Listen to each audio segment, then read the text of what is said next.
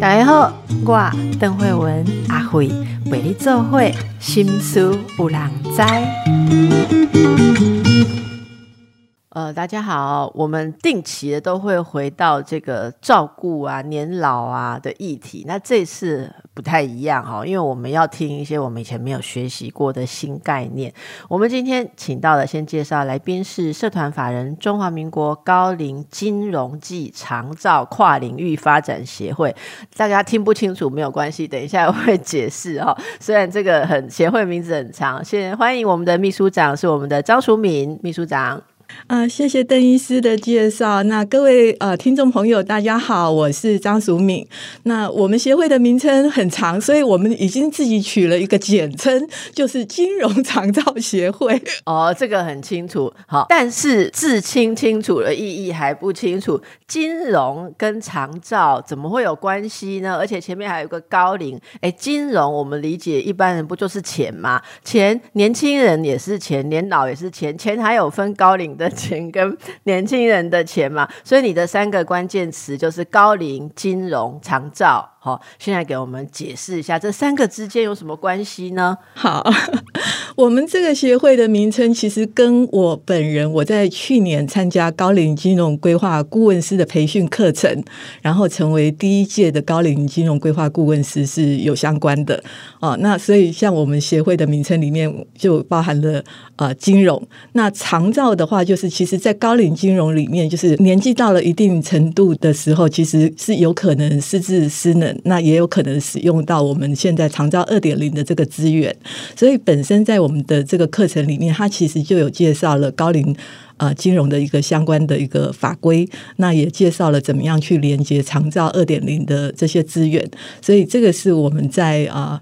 取我们协会的名字的时候，我们就把它做了这样子的一个连接。是什么叫做高龄金融的法规？高龄金融的法规，这个这个是我自己的一个取的一个通称啦。哦，那高龄的法规就是包含像啊长期照顾服务法啊，这个因为它主要的对象是六十五岁以上啊长期失能的长辈，跟啊五十岁以上的失智的长者，以及啊身心障碍的这样子的一些族群，所以本身我自己把它。简称为啊高龄的相关的法规，那高龄金融相关的法规里面，其实就当然有涵盖到我们自己高龄金融的我们定义的一些商品啊，包含像以房养老、留房养老，以及就是说现在啊信托二点零主要在推广的这个啊安养信托。你你刚才讲的每一个可以都稍微介绍一下吗？因为你刚刚讲的每一个听起来都很吸引，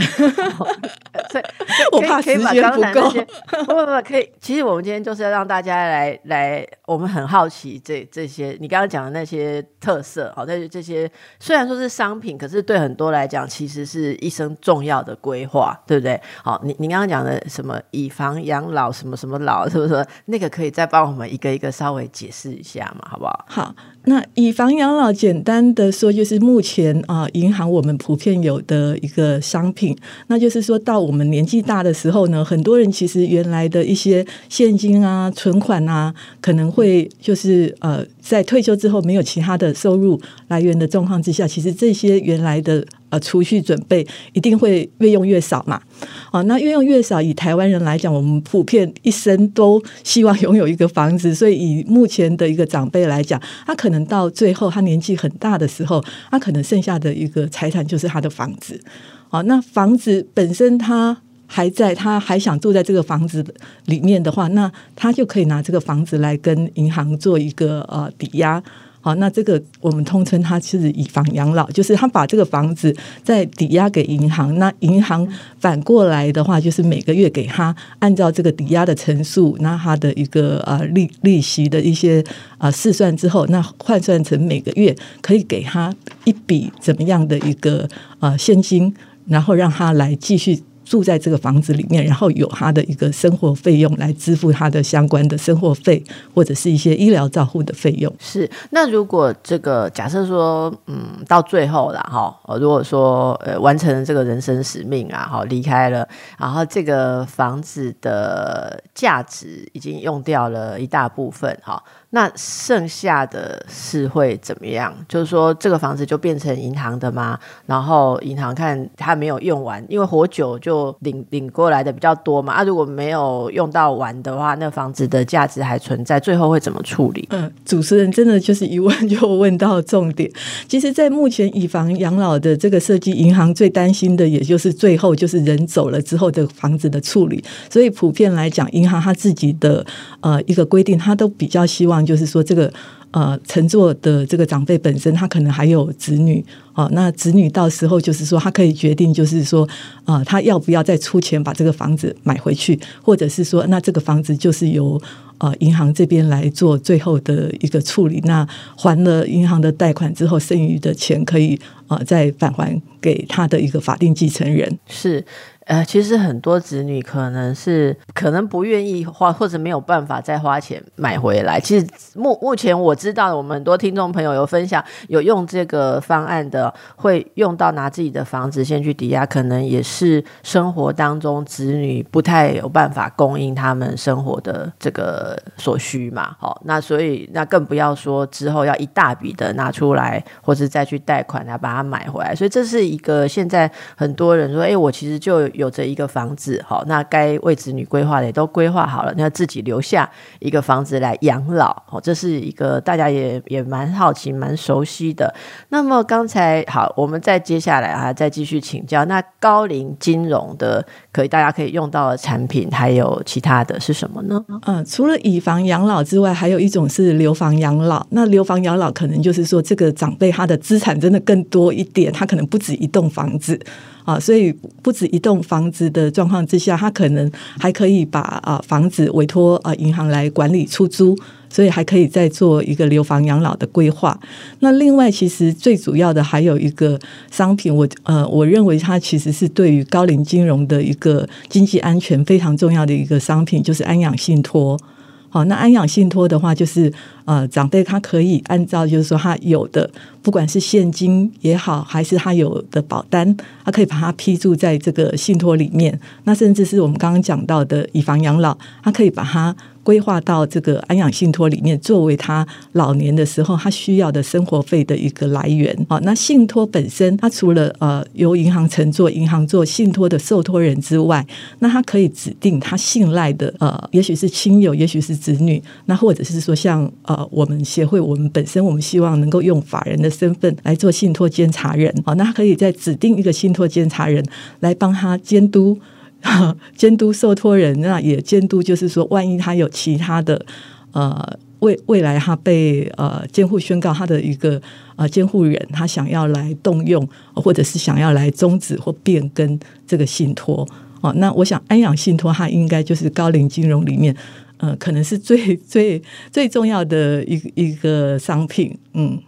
我们用实例来请这个秘书长帮我们说明一下，例如说。嗯，像失智症，好，失智症，呃呃，如果未来其实很多人都有可能会遭遇到嘛，哈，那如果有先做一个安养信托，结果后来呃自己失智了，好，那会有些什么样的好处，什么样的保障？没有的话，这个有有什么样的差别？有没有什么呃这个例子可以帮我们解析一下？实物上，实物上，我想其实现在已经有一些失智家庭，他们已经帮他们的。长辈做这样子的一个安养信托的一个规划了，那我想能够帮长辈做这样安养信托的规划的子女，真的就是呃，应该应该是很聪明，那也很懂得保护啊长辈的一个资产。那我自己是从照顾妈妈的一个过程里面，我再去回推到，就是说像我这样子，我现在没有失智，那可是我单身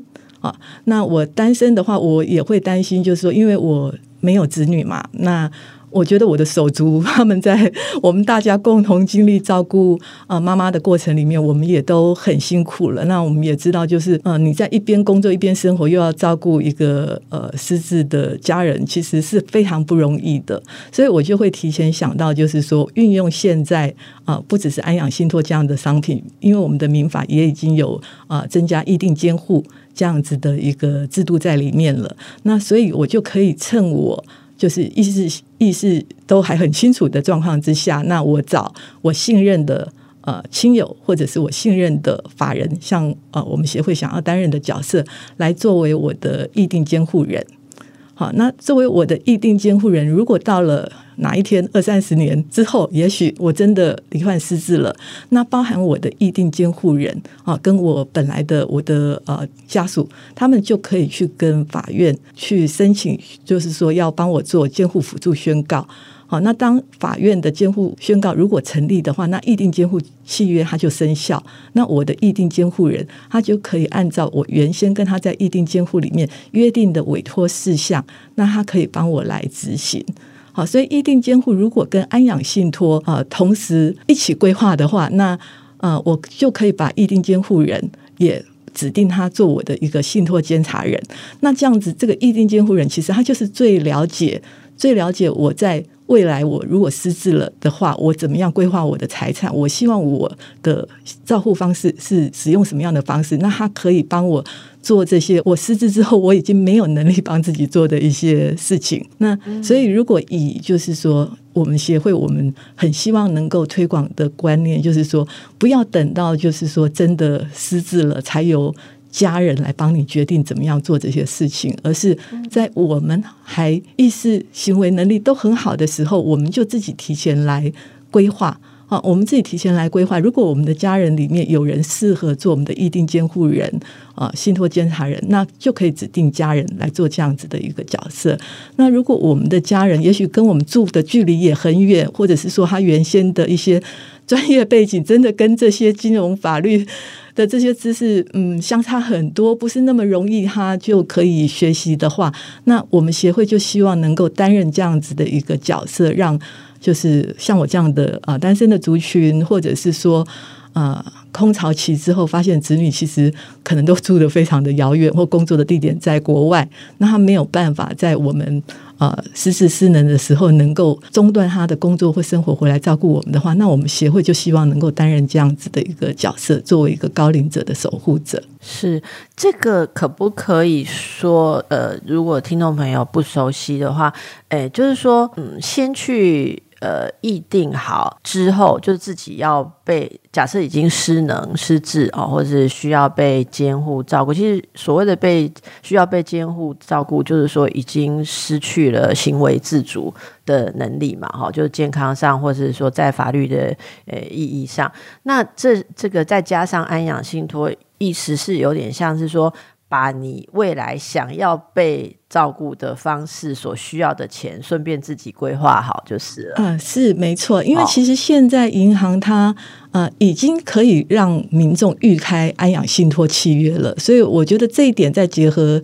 议定监护契约的话，其实。嗯，就就非常的好。就是假设民众今天听到这样的我们的这个这堂访谈，然后开始有这样子的兴趣的话，其实就可以到银行去了解安养信托方面的一个规划，或者是说啊，那可以在我们的协会的官网上面，那啊留讯息给我们。啊，提出他们想要询问的问题，那我们就可以尽我们所能的来回答民众的一个问题。我想，我们长辈可能会问什么，你知道吗？因为我之前曾经访问过律师谈这个问题，就是这个议定监护好的事情，然后他有讲到，哎，例如包括呃，这个你。协议的呃，这个帮你执行这个信托，呃，或者说我忘了那个正确的名词是什么，就是这个监护者或者是这个执行者，他可能也跟你有议定，呃，每个月，例如说他他的这个他可以领多少的费用，是他执行或者说。呃，负责这个东西的一个费用，这个都是可以谈好在里面的啦。然后那一集播出之后，听众朋友长辈就来问了哈，就说他觉得这个这些方法都很好，可是他的孩子就问他说：“诶，那你把一笔钱拿去弄信托，为了以后要安养照顾，跟一笔钱直接给我有什么不同？”然后长辈就写信来问说：“那我要怎么回答我小孩？”我给他回信，我说：“那你真正觉得不好开口的在哪里？”他说：“我不好开口，当然就是我当然要信托啦。我那怎样利益要也不好哎。好，我一笔钱给你拍拍屁股走了啊，然后以后也没有照我的意思啊，我会失智的，我是能管你什么哈？所以我可是我不好这样直接跟小孩讲。可是这这这个是不是我我们来请教专业嘛？请教这个我们秘书长。所以差别，我们把这个差别讲讲得更白一点。你放心，因为我们听众很多是长辈啊，就对长辈来讲，去弄信托跟一笔钱直接交给你，你期待以后会照顾你的人有什么不同？嗯，其实有很大的不同，就是当我们把财产放进安养信托里面，那个财产的管理权就移转到就是银行这边的，就是我们的银行，他担任受托人了。那所以就是长辈他心里面担心，但是。没有办法直接说出口的，就是就是，万一将来这笔钱，其实如果交给子女保管，子女可能他有急需，或是他有什么样的呃突发的财务上的困难，他去挪用的话，其实是没有保障的。那但是你做了安养信托，你的这个财产转移到信托契约里面，它就是受到一个保障。那银行是受托人，他就会来好好的保护 我们这个高龄者的这这个这个财产。那这个是很大的在法律制度上面的一一。一个不同，所以那个那个也可以呃议定到说，例如说，如果不能自我照顾的时候，呃，要每个月有多少的钱是要请看护的，好，或者说我希望呃可以有什么样的生活的品质，这是然后要有多少的费用，从这里面都有精算好，这是可以去设计的，对不对？啊，这是可以去设计的，而且最好就是结合我们刚刚讲的那个议定监护，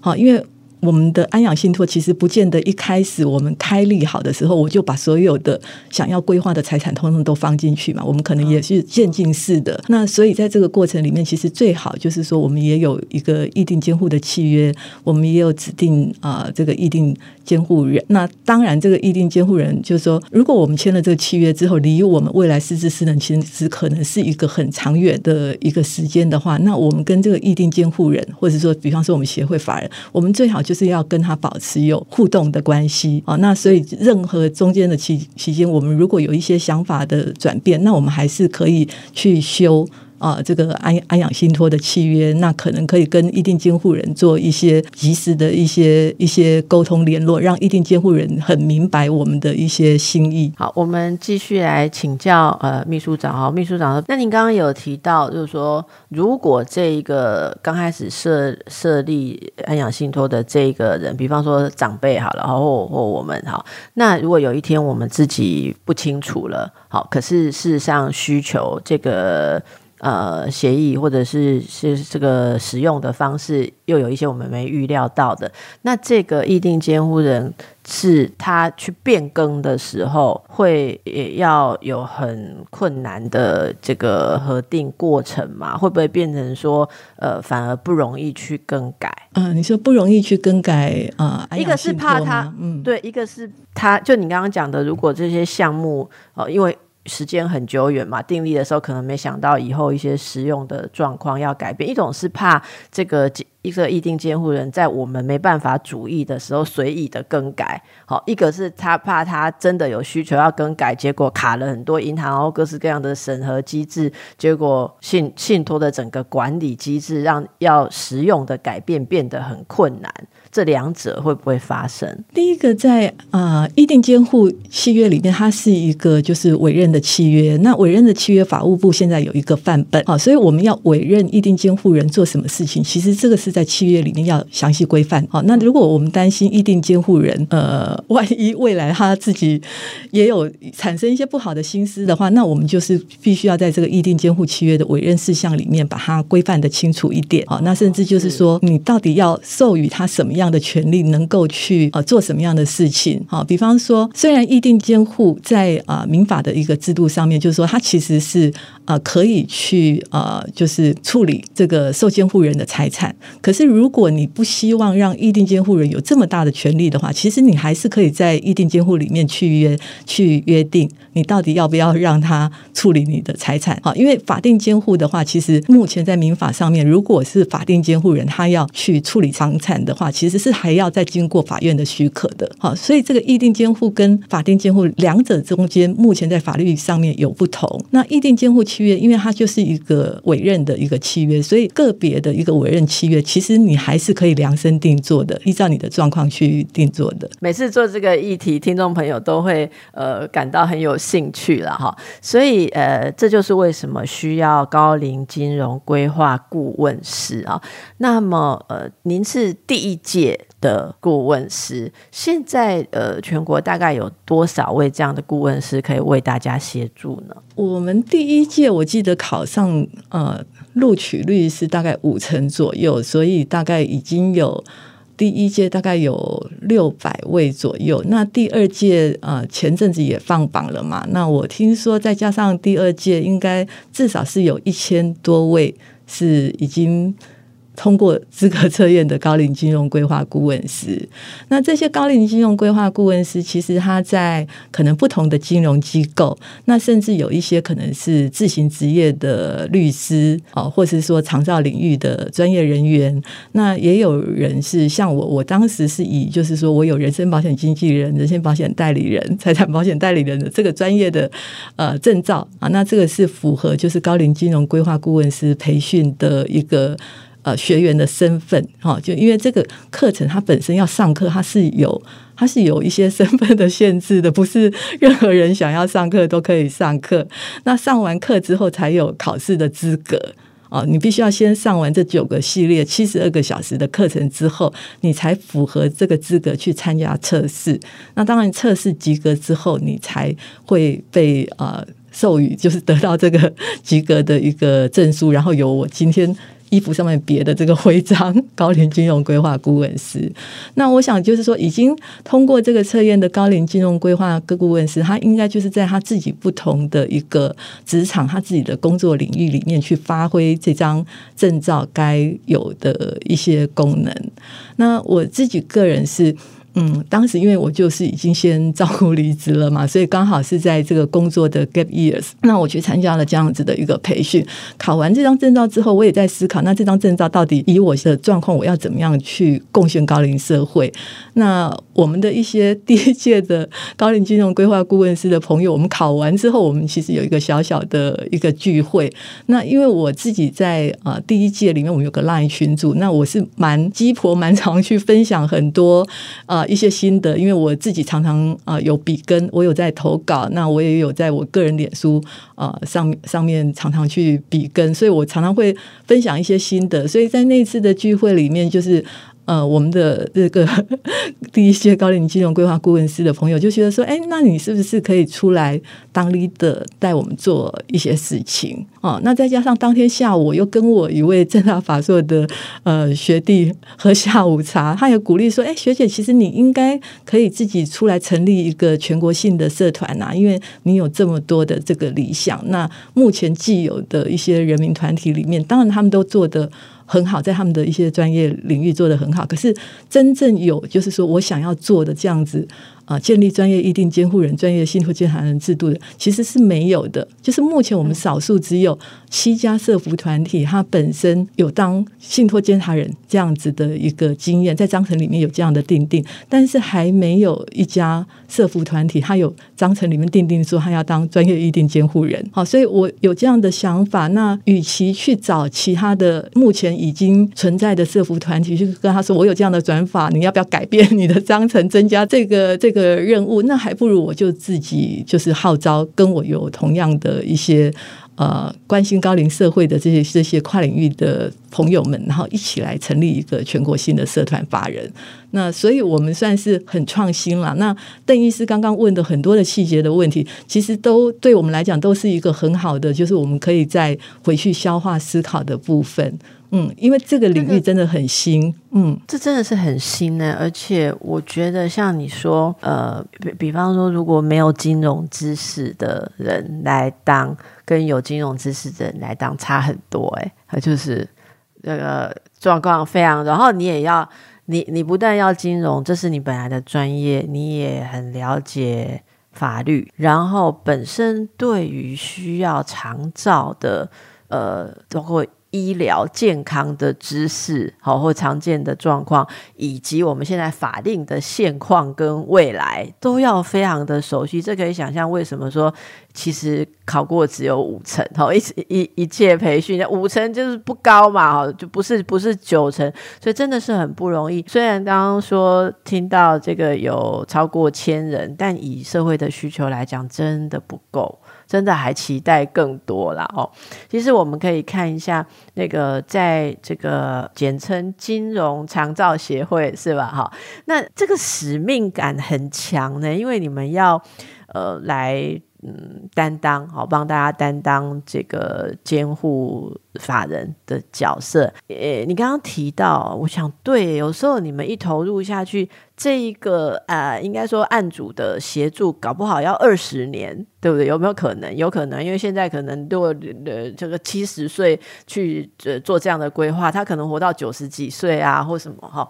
那协会应该是有很长期的使命感跟投入，哈，包括你们自己也要有传承的想法，对不对？好，那如果很就是，所以这方面不知道你呃，你和这个协会的呃伙伴们是用什么样？的心情在投入。目前协会有什么发展？呃，这个主主要的计划吗？例如你们怎么对社会发声，来让大家更重重视？尝试现在协会的规划如何？嗯，好，我想第一个回应那个主持人的一个问题啦，就是说要有这么强的使命感，如果你没有切肤之痛，其实是不可能纯粹说哦，我观察高龄社会有这样的现象，然后我就要来做这件事情。因为这件事情一做下去，你就发现它的难度可能也许。也许比我当时一月发起的时候想象要高非常非常多。那一路走来的这些，就是嗯，原先没有预预想到的一些呃挑战困难，你要怎么样能够坚持下去？我觉得这个回过头来，就是因为我自己是。呃，失智症加速，好，那我从照顾妈妈到联想到我自己的需求，然后再去连接到我观察到的社会现象，所以我的使命感才会这么的强。那在我们的伙伴里面，当然，我觉得就是说，大家都是呃。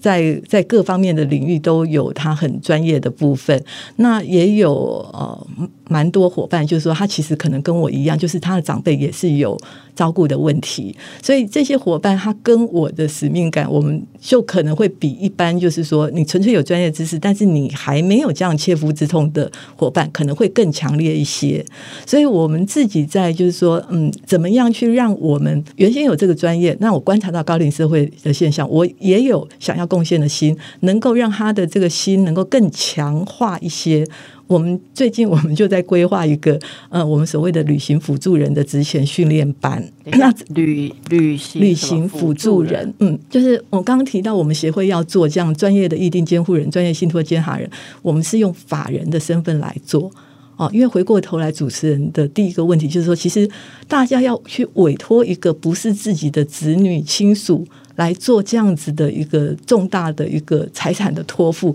这个是真的需要有很强的信任感的。好，那如果你只是今天因为我张淑敏我想做，然后听了一场广播，你就会信任张淑敏吗？你可能还是不会信任啊，因为你也不知道他到底为人处事怎么样。那自然人本身他自己也可能有其他生老病死的状况，我委托他，也许我二三十年之后我才有可能。呃，需要用到对，有用到那二三十年之后，张淑敏。是不是比我更身强体健呢？这也是个问题哈。所以，我们自己在发起到成立之后，我们原先想要做议定监护人、信托监察人的这个志向没有变。可是，我们怎么样去把这件事情做好？我们的呃架构，我们有了一些变化。就是呃，我有请教了我们协会的顾问邓雪仁教授。那所以，我们就从原先我们只是想要媒合有这个专业能力的人，跟有这个需求的民众，变成说。我们是必须要协会来担当更大的责任，协会要做一个监督管理者，那要用协会的名义、法人的身份来做这个专业议定监护人、专业信托监察人。那但是法人当然他是自己不能去执行一些任务的嘛，所以我还是要去委任，就是我们协会的会员里面有这样的专业、有这样子的一个呃热忱意愿，那符合我们自己定定的一些规格办法的。人，那我们把它叫做旅行辅助人来做这样子的一个执行。那这样子的规划之后，有一个很大的好处，就是其实我们刚刚一提到这个预定监护或是信托，其实里面就有很多很多的一些细节。好，那这么多的细节，我的会员里面，当然大家各自有各自的专业，可是是不是每一个专业都那么的强？比方说，光是这些契约的安排啊，这些的契约的安排，如果像主持人刚刚提到的那么多的那些状况，那可能就不是我们一般只是念过呃法律的这个呃在职硕班的会员可以胜任。可能你真的就是要再去再再去找啊律师。律师对，那所以透过我们协会，如果我初步的评估之后，哎，他的状况真的是比较复杂的，那我们就会跟民众讲，就是说，那他这个状况，他其实应该要要委托律师，那他愿不愿意接受？就是说，我们啊建议他去找哪一位律师，或是他自己要再去找哪一位律师，因为这个部分绝对是需要付费的专业服务。好，它就不是我们协会我们免费提供的一个咨询服务里面我们可以胜任的。好，所以所以你们协会提供的服务是免费的。嗯，我我们的在初步的咨询服务这个部分，我们是不需要跟民众收费的啦。哦，好，那可是就是说我初步的评估他的问题之后，就是我刚刚有提到，就是说我们希望他如果有问题，他现在知道我们协会的存在，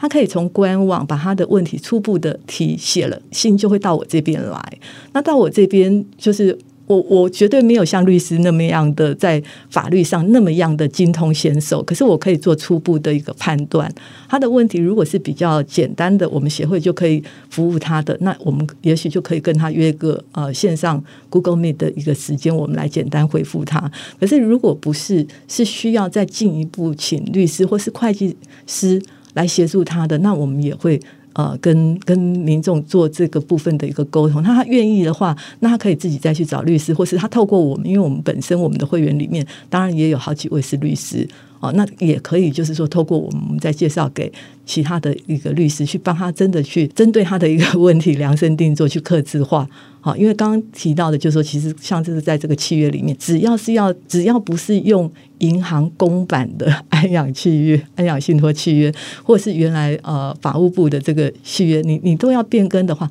这个部分的确就是专业的服务是另是需要另外收费，需要另外去量身定做的。没错，所以大家其实是可以先，应该都可以找得到那个公版的来。参考看看，然后了解一下，也呃知道一下大家想要问的问题是什么，然后再透过这个协会很专业的管道。我真的觉得您做这样的事情是真的是要很大，这个对社会的就不不只是大爱而已，我觉得是要很非常非常专业的能力啊。好，好，那这是一个也许听众朋友还没有考虑到，但真的对人生很重要，是不是？真的非常重要的。呃，一个层面哦，那大家现在就可以上网找一找有没有你要的资。今天呢，我们跟张淑敏秘书长真的是学习很多，他觉得说社会一直在进步，哈，但是有很多也是社会文化上面。要突破的东西，现在大家会觉得，第一个高龄化，然后不管是对自己、对长辈、对家人，这个老年长期这个照顾，都是一个新的议题。好，很多需要被发现的需求，需要被解决的困难。那另外就是大家的。呃，这个自主性，我觉得对生命的自主性意识都变高了。好，包括大家也会觉得说，呃，以前觉得说啊，都已经如果已经没办法自主管理了，那就放手吧。好，周边的人要怎样怎样都是命。现在已经没有人，很少人这样愿意这样了。大家都会觉得希望清楚的时候，可以做好规划哦。在高龄金融规划中，您曾经提到说，呃，像未婚女性很需要有自觉，要提早准备哦。那呃，未婚女性这个单身女性，其实有时候我觉得也不一定未婚，有人是有过婚姻，后来又恢复。单身有些事，其实，在婚姻当中，可是自己的需求根本没有被很在意，所以意义上他还不是自己一个人。哈，那呃，我就是说，在这些身上，尤其特别提到女性，您是不是有什么感触？是 因为当然，首先我自己就是单身的女儿啊，那所以在妈妈。呃，失智的这个过程里面，因为大家嗯兄弟姐妹都长大了，然后在呃有不同的一个生活经验、工作的经历，然后在在不同的城市，甚至呃不在国内，所以大家的很多的想法一定不会一样的。对于呃怎么样去照顾妈妈，用什么样的方式、什么样的资源，然后大家观察到的妈妈的一个呃疾病的状况，它退化的情形都不一样。好，所以在这个过程里面，我就会发现说，台湾的一个传统的呃男尊女卑，或者是说重男轻女。或者是说对女性的一些。呃，刻板的印象觉得女性就是应该要比较会照顾人，这些都会影响到，就是说，呃，在家庭里面大家在讨论，甚至也不是讨论，只是大家心里面觉得说，其实应该是你吧，应该是你要回来吧，应该是你要回家跟妈妈住吧。就是有些东西，不管有没有直接讲出来，你大概多多少少就会开始去呃。感受到这样子的一个压力，哎，那那你会你会觉得说有那种那那种那种压力是你就要接受这个说法吗？例如说你就要回家住吗？我我觉得身边我们看到很多例子啊，就唯一没有结婚的那个人，或或者说，比如说现况单身的那个人，他真的都觉得说，哦，爸妈已经老了，你就回家住，你就回去住。这个现在还是一个社会上很强大的压力嘛，就不能轻易 say no 的嘛。要轻要 say no 的人，真的需要有很强的心理建设啊。是啊，是啊，那是怎么是啊？罪恶感嘛，所以还是会被觉得说不合理，或是怎么样？我觉得以我来讲好了，一方面当然我会觉得不合理哈，因为我想我自己是一个嗯。比较受过高等教育，我又学了金融，又有法律，呃的这样子的一些专业知识。那再加上就是说我呃至少工作了二十几年下来，我有累积一点点的呃一个资产。所以我在抗拒这样子的压力的时候，我会寻求其他的方法。好，因为我我在过去这几年，其实我在研究长照这个议题，那我也。呃，我也很感谢呃，有有两个协会啦，一个是失智症协会，一个是家庭照顾者关怀总会。他们其实不断的在提供很多啊失智照护的一个薪资，然后失智的相关的法律，以及就是在翻转一些传统照顾的一些观念。好，那让我在这个过程里面，我有有一些底气。我觉得就是说，嗯，照顾妈妈不见得只有。一定的一一个方式，一个模式啊，就说在照顾，其实你怎么样去掌握这些资讯，你怎么样去呃帮妈妈找到适合的专业的照顾的人去代替你照顾妈妈，这也是一件很重要的事情。那我刚刚提到，就是说，其实要有一点底气，就是如果我真的一毛钱都没有，我就没有这个底气了，因为我没有办法说我不回去，那我来。出钱，我来找，对我我来帮妈妈找适合的专业的人。那我相信适合专业的人，他在地，他就在高雄，他可以帮我把妈妈照顾的更好。那我利用就是说呃远距的这个视讯，我一样我可以随时查看妈妈的状况，我还是一样可以跟妈妈说话，跟妈妈互动。哦，那专业的人员其实他在现场很多的一个观察，他其实是真的是可以做的比我好太多了。对，所以，我我觉得说要去翻转这些观念，我自己大概从四月份开始，我在啊，我在理财周刊，他们有给我一个高龄金融的一个这样子的一个专栏的机会，所以我就把我自己观察到的，或者是我感受到的的这些。我想要翻转的一些观念，我就是不断的透过一些我看到的一些真实的故事，那可能也有一些是包含我们自己家里面的故事，那我把它写成比较浅显易懂的一个文章。那我也希望给就是说，嗯，我们的听众朋友，假设你跟我一样，你是单身的女儿，或者是说你你是出嫁了，那我我觉得女性在这方面的那个那个。责任感真的很强，那但是我们要给自己一些心理建设，我们要给自己心理建设，就是照顾妈妈跟照顾自己其实是一样重要的啊！我相信，就是为人父母，没有哪一个呃父母是真的就是真的会想要去让小孩子为了照顾的问题，然后呃他的他的往后的一个一个生活工作变得很不好。所以，像我妈妈来讲，我中间后来我先。啊，离职的过程里面，我也是跟我家人讲，就是说不能让妈妈知道，因为让妈妈知道，她就会担心，对她的失智的状况就会恶化。好，所以我中间我离职，那我变成全职的学生，我还是一样在付照顾的费用，一样负担我自己的生活费用，我就把这个部分的问题我自己消化下来。有很多人哦，就在这个过程当中是非常的痛苦，甚至等于说。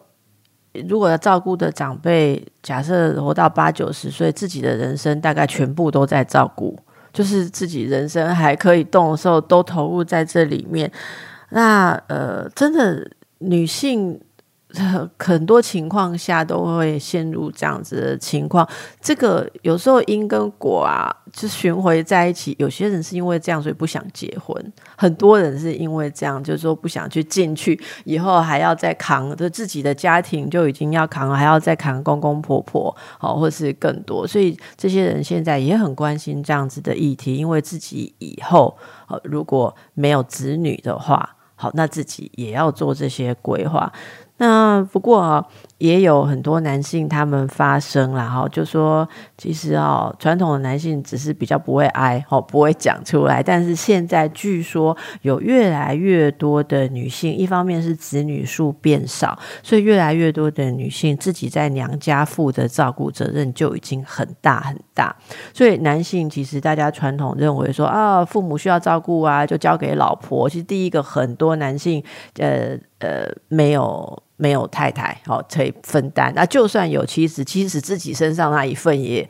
没有叫你担很多就不错了，哈。就是个人要担的东西其实非常的多，所以我想，不管是男性或女性，大家在关心这个议题的时候，除了一厢情愿的努力扛起来之外，也真的要有一些心知，好，然后运用这些专业的规划来帮忙了，哦。呃，其实现在看起来，呃，失智是很重要，大家担心的，因为很怕失智的财的时候，财产会被人家剥削，就是所谓的骗走了哈，或者被恶意的亲人，还有什么信任的朋友拿去用哈。不过好像。呃，这个金融规划顾问师服务的人群，应该是各种情况都有，对不对？然后各式各样的需要长照的情况都有，这个就让大家哎自己来